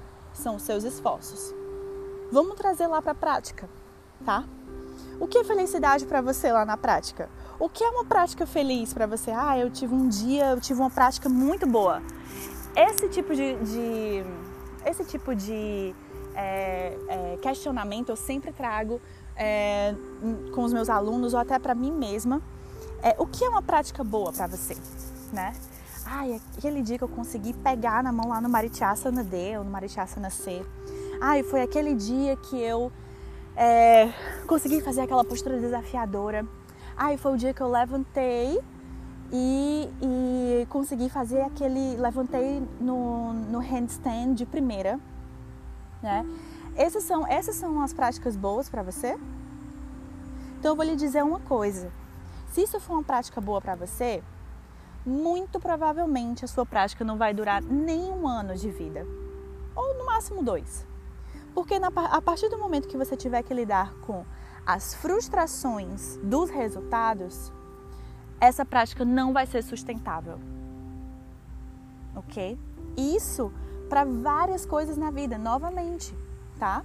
Se a, o emprego bom é aquele emprego que vai te dar o resultado se a amizade boa é a amizade que vai te dar aquele vai te dar o retorno de uma coisa tal, se o relacionamento bom é aquele que vai te dar prazer e felicidade, se a sua felicidade está baseada nos prazeres e nos resultados, você está fadado à frustração.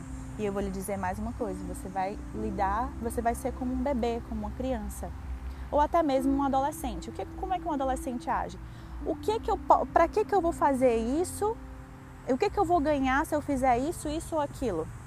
Muitos de nós somos é, é, adolescentes, né? Em várias, em várias coisas da nossa vida. O que que eu vou ganhar se eu fizer isso? O que que eu vou ganhar se eu fizer aquilo? Mas e se você não ganhar nada? Se você estiver fazendo aquilo ali sem o objetivo de ganhar nada, vai valer a pena? Pensa nisso. Se eu chegar na minha prática e eu fizer a minha prática, e mesmo assim eu não conseguir a postura nova, eu não conseguir é, conquistar aquela, aquela, aquela postura desafiadora, a sua prática vai valer a pena? Se você tiver, se você for para o trabalho, por exemplo, como, vou, vou trazer uma coisa mais profunda. Como que você avalia o seu dia? Ah, vou lá deitar na minha cama e dizer assim, ah, hoje foi um dia bom, hoje foi um dia ruim. Como que você avalia o seu dia? É aquele dia que vai te dar resultados e prazeres? Ou é aquele dia que você sabe que você colocou todos os seus esforços, os, que, os esforços que estavam diante de você, ao seu alcance, colocou todos os seus esforços para um grande resultado e você sabe que você fez tudo o que você pôde. Por exemplo, eu levantei, eu consegui, eu pude fazer, eu estendi meu tapete, tomei um banho e pude fazer a minha prática terminei ou então fiz o que eu pude. Estava me sentindo mal, não, não consegui terminar, mas eu fiz o que eu pude. Ou então eu fui para o trabalho, eu sei que eu fiz tudo o que eu pude ali no meu trabalho para ser o melhor profissional. No relacionamento com seus filhos, com seu marido ou com quem quer que seja, eu fiz tudo o que eu pude para ser uma pessoa melhor com eles. Eu fiz eles felizes, né? Eu, eu agi assim assado porque eu sei que é o certo agir assim assado. É isso que te faz feliz? Ou a sua felicidade do seu dia, ou da, da, do seu trabalho, ou do seu relacionamento, ou da sua prática está baseado nos prazeres e nos resultados. Porque se estiver, desculpa, mas mais uma vez você está fadado à frustração e à infelicidade, tá? Então, baseie a sua felicidade naquilo que você controla. E o que que você controla? São os seus esforços, aquilo que está ao seu alcance. O que que você não controla? Os resultados. É... Mas para o imaturo, né, para aquela pessoa que é imatura, essa verdade, né, que de colocar esforços naquilo que a felicidade naquilo que você que você pode, mas não nos resultados, pode ser uma justificativa para inação. Então, o que, que eu vou fazer? Para que, que eu vou fazer aquilo ali se eu sei que pode ser que não dê certo? Então, não vou nem fazer. Isso é uma atitude de um imaturo. Mas o que, que uma, uma pessoa. A gente pode até é, comparar isso, isso é bem, bem parecido assim com uma pessoa adolescente, né? Ah, pra que, que eu vou fazer isso aqui se eu sei que não vai dar certo? Né? Um adolescente geralmente tem, é bem assim, você consegue, eu consigo é, visualizar um adolescente é, que eu digo, no, eu acho que a idade ela é algo energético, né? Ela é, um, é, um, é mental, não é bem o, o tempo de vida. Eu já conheci, por exemplo, o casal que a gente convive muito aqui em Toronto, é, eles são bem, bem, bem mais novos que a gente, mas eles têm atitudes de pessoas mais, mais velhas, eles são maduros, né? A vida, eles escolheram ser pessoas maduras, né?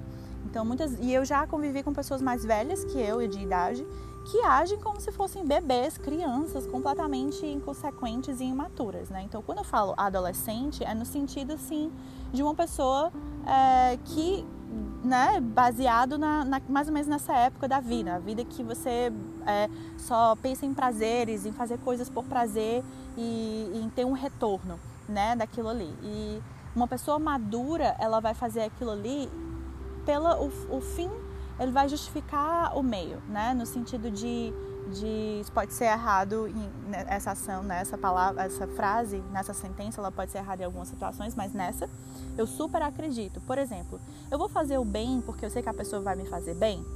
Não, eu vou fazer o bem porque o bem é certo. Porque eu acredito que ser uma pessoa boa é o que vale a pena, independente de receber aquilo de volta ou não, tá? Então, é, quando você baseia a sua é, justifica a inação diante dos, do, das, dos resultados, né? Por exemplo, ah, não vou nem fazer essa postura porque eu sei que eu não vou conseguir mesmo. Você está agindo com imaturidade, tá? É uma justificação de inação.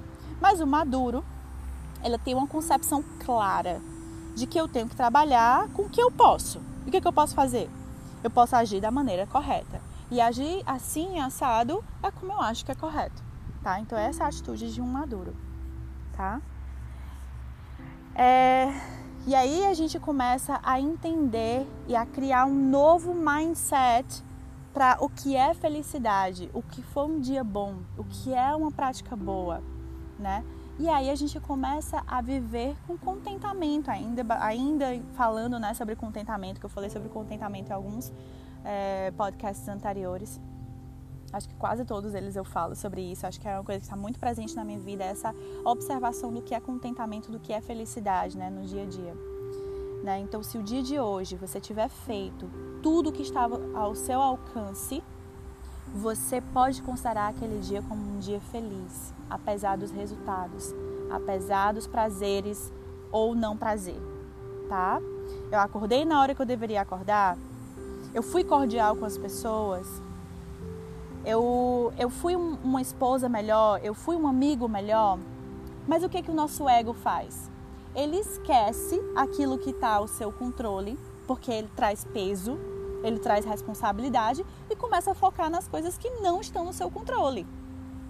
Porque o ego, ele vai querer se abster dessas coisas, né? Ele vai querer ir pelo caminho mais fácil. Ah, ele vai querer se auto-flagelar, ele vai querer se ele vai querer o quê? Supervalorizar o sentimento, a melancolia. Ah, porque a minha vida é assim, assado por causa disso, porque fulaninho não fez aquilo, mas está dentro do seu controle o que o fulaninho vai fazer com você ou a sua atitude diante daquela circunstância? O que o que está dentro do seu controle? O que está no seu alcance? O que está no seu, o que, que você pode fazer diante daquela situação? Né? Então a gente, eu acho que essa é a maneira, a maneira mais correta e mais é, segura de ser feliz e ser contente diante das situações é entender o que está dentro do seu alcance, tá? Agora, se você colocar diante é, a sua felicidade diante de coisas, mais uma vez, diante de coisas que não está no seu controle, você está supervalorizando o seu ego. Outra coisa, ah, fulaninho, meu, meu, o meu chefe falou que eu sou uma pessoa irresponsável, falou que eu sou uma pessoa é, que não valoriza isso ou aquilo outro. Você tem certeza de quem você é? Porque eu, Natácia, eu sei, eu sou responsável, eu sou dedicada. Eu, eu procuro é, dar o meu melhor em qualquer coisa que eu fizer. Se eu trabalho como uma garçonete, eu quero ser a melhor garçonete, porque não porque eu quero competir com os outros, mas porque eu quero ser a melhor que eu posso ser. Se eu vou praticar, eu vou dar o meu melhor ali. O meu melhor ali não quer dizer que é finalizar a sequência toda ou fazer a melhor, a melhor postura melhor do que as outras pessoas. É dar o que está ao meu alcance ali.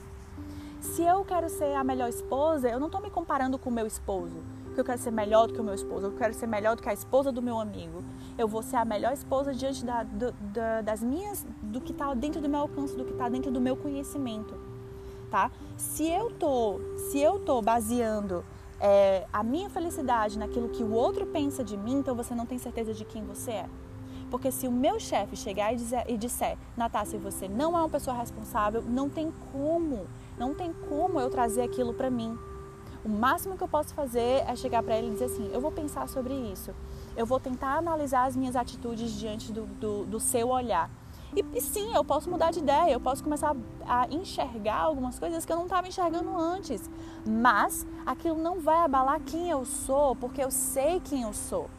Agora, quem eu sou, né, como, igual aquela música, né? Até fiz um post sobre isso outro dia e coloquei a música, né? O Síndrome de Gabriela. É, eu nasci assim, né? É, eu cresci assim, Gabriela. Meu, não, também não é assim. Não é que você ter certeza de quem você é, você vai ser assim pro resto da vida. Claro que não. Por isso que eu sempre falo que a gente tem que ter valores que são inegociáveis. É baseado nesses valores inegociáveis, a gente começa a entender e a ser fluido no sentido de sempre se melhorar, tá? Então, não é que agora, por exemplo, uma árvore, né? Gosto sempre de comparar com plantas. uma árvore. Essa árvore, ela pode, ela pode crescer com vários galhos de diferentes maneiras. Você pode cortar um galho, esse galho vai crescer de outra forma, de outro formato. Agora, se essa árvore ela não tiver uma raiz forte e profunda, que são os valores inegociáveis, ela pode ter a, a, a, o galho que for, os frutos que for, frondosa do que for, ela vai cair. Ela vai cair. Agora, se ela for enraizada, se ela for forte, ela pode, é isso que eu quero dizer. Se ela for enraizada e ela for forte, ela pode ter qualquer formato que ela que for. Ela pode ser grande, pequena, ela pode ser é, larga, alta, da, frondosa, menos frutos, mais frutos. Qualquer coisa que ela for, ela vai se sustentar. Agora, se for uma árvore cheia de formato, mas tiver uma, uma raiz fraca, não profunda, ela vai cair. Ela vai cair. Então, o que são os valores inegociáveis? É você ter certeza de quem você é e, baseado nisso, você pode mudar, você pode se, se tornar uma pessoa melhor, você pode é, olhar para a crítica do outro com mais clareza, com mais firmeza, porque você vai analisar aquilo ali baseado em quem você é e modificar o que for modificado. E o que não prestar, joga fora, meu amigo, porque se você tem certeza de quem você é, aquilo não vai te abalar. Aquilo não vai te abalar tá? Então, a busca da felicidade é a busca da virtude. E o que é ser virtuoso? É ser correto. E o que é ser correto? Aí vai depender de cada um. No meu caso, o que eu acredito que é ser correto, eu vou lá, eu vou acordar, eu vou fazer o que for o que é, o que é ser feito e eu vou e eu vou fazer a minha prática. E eu vou olhar para dentro e eu vou tentar usar aquilo ali como ferramenta para me tornar uma pessoa melhor, tá? Uma, um, um uma ideia que eu acho muito errônea né, do, do praticante de yoga ou da pessoa que busca se aprofundar na espiritualidade é de achar que as pessoas elas ficam é, detached, que elas ficam des, desconectadas com o mundo quando elas começam a se aprofundar em, em conhecer mais sobre Deus e em conhecer mais sobre, sobre elas mesmas elas começam a se, a se afastar do mundo, como se estivessem flutuando, né? como se estivessem é, é, numa. Não sei explicar, como se comecem a se achar um pouco mais do que as outras pessoas, ou começam a achar que o mundo não é um lugar para elas, ou blá blá blá, todo esse blá blá blá, toda essa, essa coisa do u, u, né, do pensar mais as coisas do alto do que das coisas da terra, eu acho que isso é um, um completely bullshit. Bullshit. Por quê? Por que, que eu acho isso? Porque quanto mais você se, apro se aproxima de Deus, quanto mais você entende sobre você mesmo, você entende quem você é, mais enraizado você fica. Melhor você consegue ver. É fácil isso? Não, meu amigo, não é fácil. Mas no mundo tereis aflições. No mundo tereis aflições. O que é que você quer ser? Você quer ser uma pessoa resiliente? Você quer ser uma pessoa que, que, que consegue é, stand up, que consegue se levantar diante das situações difíceis da vida? Ou você quer ser aquela pessoa que diante da situação da vida vai, vai é, se diminuir, se tornar um, um, feto debaixo do edredom e, e simplesmente é, se desconectar das coisas do mundo, vivendo no seu próprio mundinho? Não, não, não e não. Uma coisa que eu comparei para o pessoal, né, do, dos meus alunos outro dia, é, agora, né, está muito em alta essa história do Afeganistão. E aí, é, a coisa que eu mais vi na internet foi as pessoas comentando da seguinte maneira: Oh meu Deus, o meu coração está desfacelado diante dessa situação. Meu Deus, eu não consigo nem dormir, meu, meu coração está assim, assado, blá blá blá. Ah, o meu. Vocês conseguem perceber que essa supervalorização do sentimento te torna uma pessoa vulnerável e numa ação de guerra, quem é o soldado que vai, que vai deixar o legado? É aquele soldado que vai olhar uma pessoa que morre do seu lado e vai se desestabilizar completamente com seus sentimentos e, e dar um step back e dizer que aquilo ali não é para ele e ficar chorando em cima do corpo? Ou é aquela pessoa que vê o outro, o outro é, os outros sofrendo ao seu redor, se compadece do outro e ao invés de se embriagar com seus próprios sentimentos, se levanta e vai para a guerra? Quem é o soldado que vai deixar o legado? Quem é o soldado que vai deixar o legado? O soldado que vai deixar o legado é aquele que vai para a guerra. Eu vou lhe dizer que a situação do Afeganistão não me deixou extremamente abalada, que eu não chorei, por isso eu chorei sim. Eu chorei quando eu vi os soldados cuidando das crianças, quando eu vi uma família entregando o bebê na mão do, do americano, no soldado americano. Eu chorei sim. Mas me embriagar com esse sentimento, mudar o foco da situação, não vai ajudar não vai ajudar. O que, que vai ajudar? É me informar. Se dentro da sua cidade você olha para as pessoas é, é, que, tão, que são carentes, as pessoas que estão precisando de ajuda, e você olha para ela e compadece, compadece com ela e se sente mal com aquilo, o que as pessoas não vão fazer nada com o teu sentimento, o sentimento não serve para porcaria nenhuma. Mas o que que elas, o que que elas vão vão vão apreciar? É quando você diante daquele sentimento canaliza aquilo ali para agir, para fazer algo, para se, para conhecer, para se informar, para tentar ajudar da, da, pelo menos da, da maneira que você puder, tá? Então essa supervalorização do sentimento é algo que pode ser doentio e vai tornar toda uma geração um bando de bebezinho e criancinha vulnerável. E nós yogis, nós não somos essas pessoas. Nós somos pessoas que se enraizam. Nós, pessoas que procuram, procuram é, se aprofundar na espiritualidade, procuram entender mais de Deus, são pessoas que, que são agentes do bem. São pessoas que vão procurar informação, que, vão, que sabem escutar.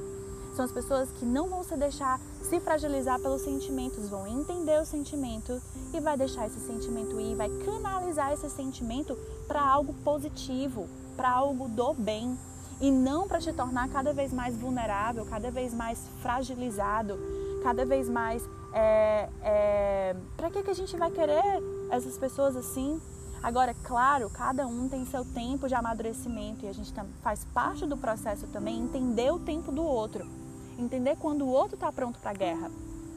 Mas ficar na mesmice e se embriagar e se embebecer, de, é, deixar o seu corpo todo úmido de gasolina para você ficar completamente envolvido e levado pelas emoções, não é o melhor caminho. O yogi não flutua, ele enraiza. O yogi, ele não está é, querendo flutuar, ele não está querendo viver no mundo em que ele só vê borboletas e flores à sua frente. Ele vê com clareza. E para que, que a gente pratica yoga? É para você ver a feiura de dentro da gente mesmo, para poder trabalhar, para ter coragem de ir lá, enfrentar o nosso ugliness, a nossa feiura e tentar trabalhar o que precisa ser trabalhado. E por que, que a gente faz isso? Como faz isso? Respirando. Volta lá para o início. Como que a gente faz isso? Quando a gente respira e muda o nosso padrão mental, quando a gente começa a entender como mudar o nosso padrão mental e pensar com clareza, enxergar com clareza, a gente está respirando e está vivendo no estado presente. E não trazendo cada vez mais confusão mental se envolvendo cada vez mais com o sentimento, se tornando cada vez mais aquele, aquele é, animalzinho frágilzinho sem a casca, sem um caramujo sem, sem, a, sem a, a casquinha de cima, que é qualquer chuvazinha forte vai doer, vai, vai sentir. Natácia está me dizendo que eu tenho que evitar os meus sentimentos ou fingir que eles não conhecem. Não, muito pelo contrário, eu estou pedindo para você enfrentar o seu sentimento e não usar o seu sentimento como uma fuga, como uma, uma, uma fuga covarde para não enxergar a vida e o mundo como ele é. Quando a gente está muito mais preocupado em se mostrar uma pessoa boa do que ser uma pessoa boa, a gente se deixa se levar pelos nossos sentimentos, pela nossa ira, pela nossa tristeza excessiva. Agora, quando você procura ser, ser você transborda. Entende? É assim como eu vejo a vida, é assim como eu tenho buscado viver. E quer saber de uma coisa? Para algumas pessoas, hum, aquilo ali não vai parecer tão bonitinho e tão fofinho.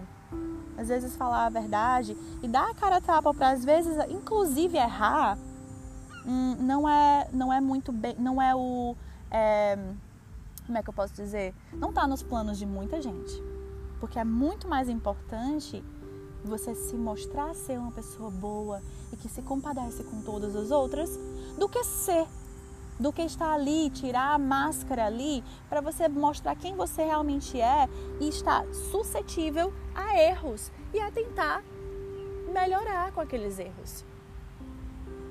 Tá? Então, acho que quando a gente procura é, ir para a raiz da situação, né? procura sempre ir mais profundo, aí a gente tem melhores resultados.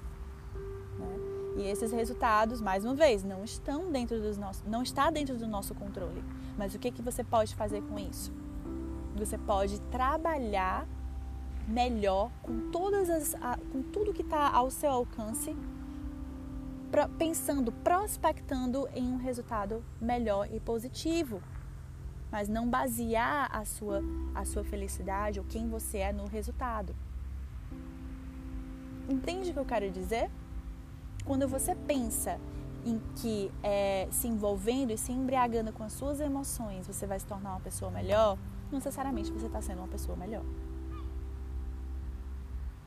Agora, quando você entende, percebe esse seu sentimento, essa sua, essa a ira, a compaixão, a tristeza, a felicidade, a euforia, percebe aquilo, enxerga aquilo, reconhece aquilo e deixa aquilo passar e age diante de, é, com todas as, as possibilidades que estão à sua frente e age, aí sim a gente tem uma maior probabilidade de um resultado positivo. Mas pode ser que não. E isso tem que estar nos seus planos. Pode ser que não. Pode ser que não, e tudo bem. Faz parte da vida. Mas aí sim você está indo mais profundo e não ficando no raso. Tá? Então, quando a gente procura entender mais de Deus, quando a gente procura é, praticar mais yoga e, e, fazer terapia, entender mais sobre a gente mesmo, meu, tem muito mais a ver com ir profundo do que parecer profundo. Certo? Então, gente, é isso que eu queria deixar. Eu espero que. Falei muito, mas espero que vocês é, tenham gostado. Mais uma vez, deixem o seu comentário lá no meu último post. É, Natácia, olha, aquele minuto tal que tu falou isso, isso, aquilo, não sei se eu concordo muito não e a gente abre uma porta de discussão, ou então, Natácia, aquele minuto tal, poxa, foi, abriu meus olhos para isso e a gente está aqui para isso mesmo, para se influenciar positivamente. Várias e várias pessoas me influenciam positivamente e eu acho importante deixar as pessoas saberem, para mostrar para elas que elas estão indo no caminho correto, na minha concepção, né? Que, que elas estão influenciando positivamente pessoas. Então, comenta lá comigo. Fala o que você também gostaria de escutar aqui no meu podcast. Um grande beijo. É, espero que vocês tenham um dia maravilhoso e vejo vocês no próximo episódio. Tchau!